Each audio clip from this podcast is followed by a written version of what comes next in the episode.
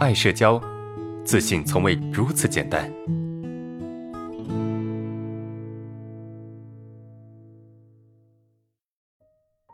大家好，我是爱社交的新学员，我叫晴天。我的童年充满了自卑，自我记事起，大约是四五岁的时候，我就感觉到自卑，不愿意和生人接触，自闭，也不愿意和任何人说话。而且我记得当时我偏食非常的严重，只吃两样东西，白面饼和地瓜。随着我慢慢的长大，我依然还是一直吃这两样东西，别的都不吃。所以在我的父母和亲戚眼中，我就是个怪物，异类。经常听到有人来我家串门，所有到我家串门的亲戚都问我是不是还吃那两样东西。有的亲戚就对我父母说：“这孩子你还要他干嘛？”这么难伺候，不如掐死算了。还有的说不吃就让他饿着，这种刺耳的话，我的亲戚们每来一次就说一次。而我的父母面对这种情况，也一直都没有什么反应，一直是冷冷的态度。我觉得他们根本就不关心我。自此以后，我就变得不爱和任何人说话，也没有朋友。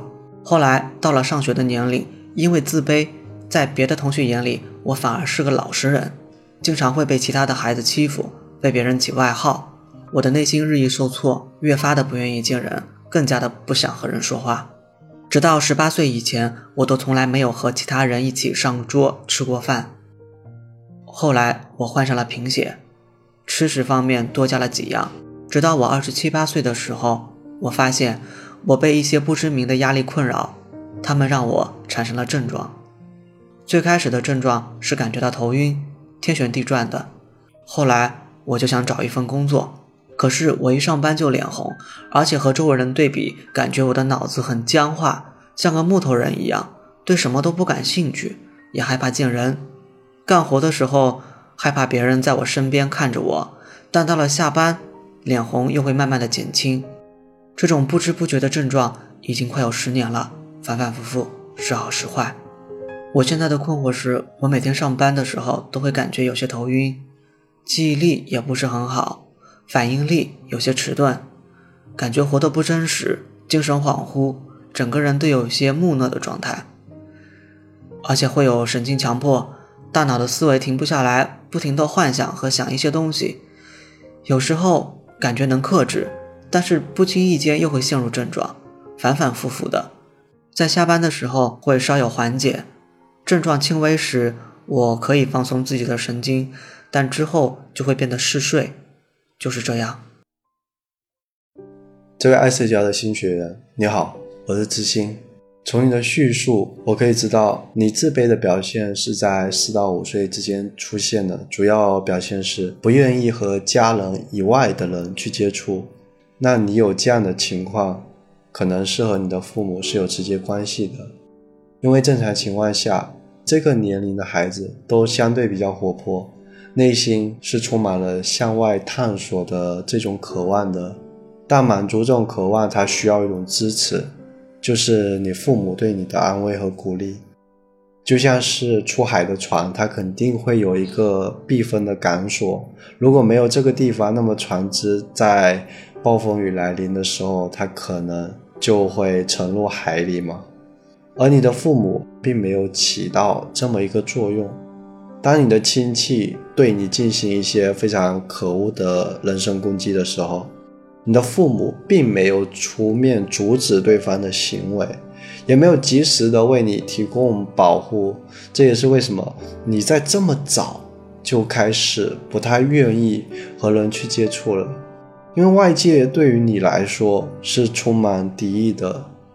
而关于你挑食方面的习惯所给予你的这种伤害，我认为是非常大的。不管是从你的生理还是心理上，它一直影响着你的生活。从生理上来说，你的贫血和你的挑食是有一定关系的。从你的心理上看，你也觉得所有的攻击都起源于你的挑食。那你有没有考虑过为什么？你会有这种挑食的行为呢？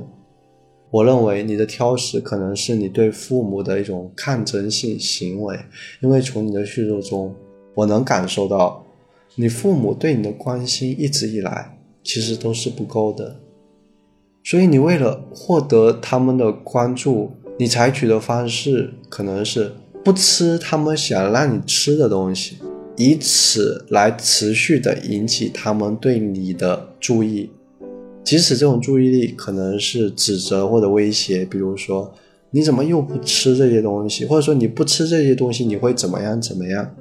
但是这种注意其实也是你渴望的，因为这样会让你的内心觉得你是被重视的。我们生活中总是会有一部分孩子，他也会有这样的情况，他们明明知道做某些事情会让他们的父母生气，但他们仍然一直这样做，而这种行为与你的挑食行为是一样的，它可能都是源自于一种我们意识不到的内心的需要。我们可以发现。你的成长经历并不是那么的顺利，不管是你的家庭还是你在学校的生活，你面对的更多的还是恐惧，所以你的安全感可以说是非常的低的。你对外界是需要持续的保持敏感和警惕的，因为这样可以更好的保护你。也正因为你没有去面对你的恐惧，所以这种恐惧一直遗留下来，然后体现在我们的成人生活中。而根据你当下的叙述，我们可以发现，现在恐惧主要表现为头晕和脸红吗？那我们就详细的说一下要怎么解决这两个问题。首先是关于你经常头晕的情况，我建议你先去医院做一个检查，看看是不是身体方面的原因。那假设你的身体非常健康的话，你还是经常感觉头晕。这可能和你应对压力的方式是有关的。你可能更多的时候是让自己沉浸在感到压力的事件中，想通过不停的思考来解决这些事情，而没有选择合理的方式先释放自己的压力，然后再冷静的去做一些事情，去改变当下的困境。因为人在紧张的时候，你越想，其实你会越烦躁的。你越烦躁，那你就会越想，于是在这过程中，你会变得更加的焦躁。那在这种情况下，它就可能会引起神经性的头痛。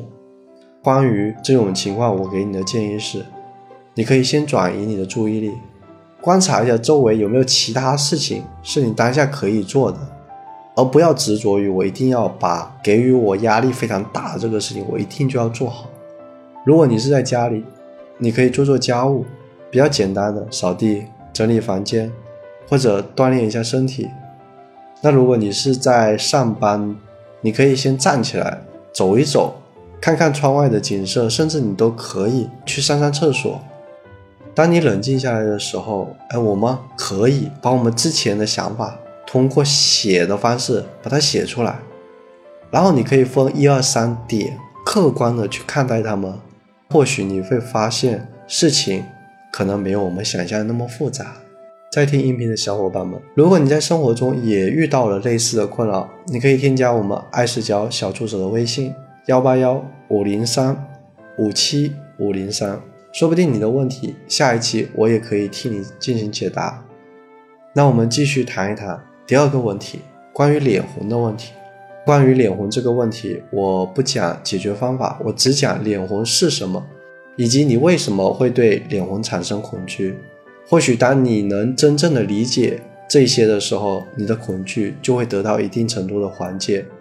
首先，脸红并不是你独有的，大部分人都会有脸红，只是看在什么场景下。有的人面对喜欢的人的时候会脸红，有的人面对陌生人的时候会脸红，有的人在面对领导，也就是权威的时候他会脸红。反正各种各样的情况都有。但是大多数的人对脸红是不恐惧的，那为什么你会恐惧呢？我不知道你有没有思考过这个问题。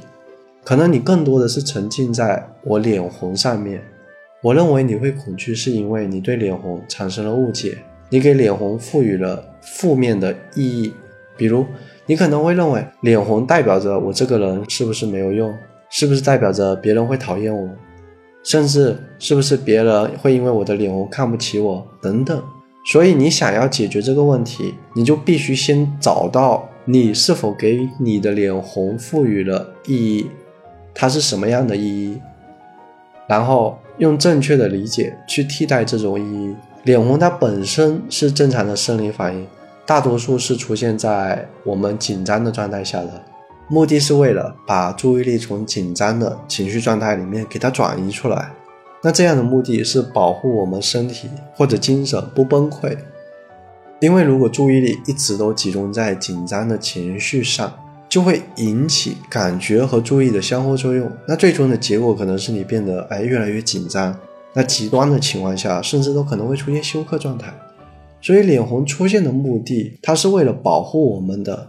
而当你不了解人们为什么脸红，并且根据自己的经历赋予了它很多各种各样的负面的意义的时候，你就会不断的去关注你的脸红，因为它对于你来说是不好的嘛。那它就会引起我们前面提到的感觉和注意力的相互作用。那你关注的越久，这种恐惧就越强。你越恐惧的时候，你肯定会去排斥它嘛。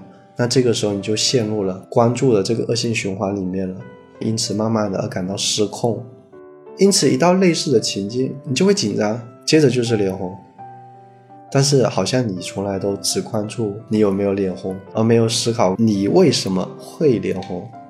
那最后在理解的基础上，你必须提醒你自己要去接纳。因为脸红其实就像我们前面提到的，它是正常的生理反应，是为了保护我们。你会恐惧，是因为你给它赋予了不好的意义，所以你才感到难以接受，感到特别的不好。所有的症状其实都是一样的，我们想要得到缓解，或者说想要得到改变，都必须要去理解症状本身是什么。你需要明白，让你痛苦的其实并不是症状本身。而是你对症状的看法，也就是你那一些负面的、消极的想法。我是志新，希望以上的建议可以对你有所帮助，希望你可以有所收获。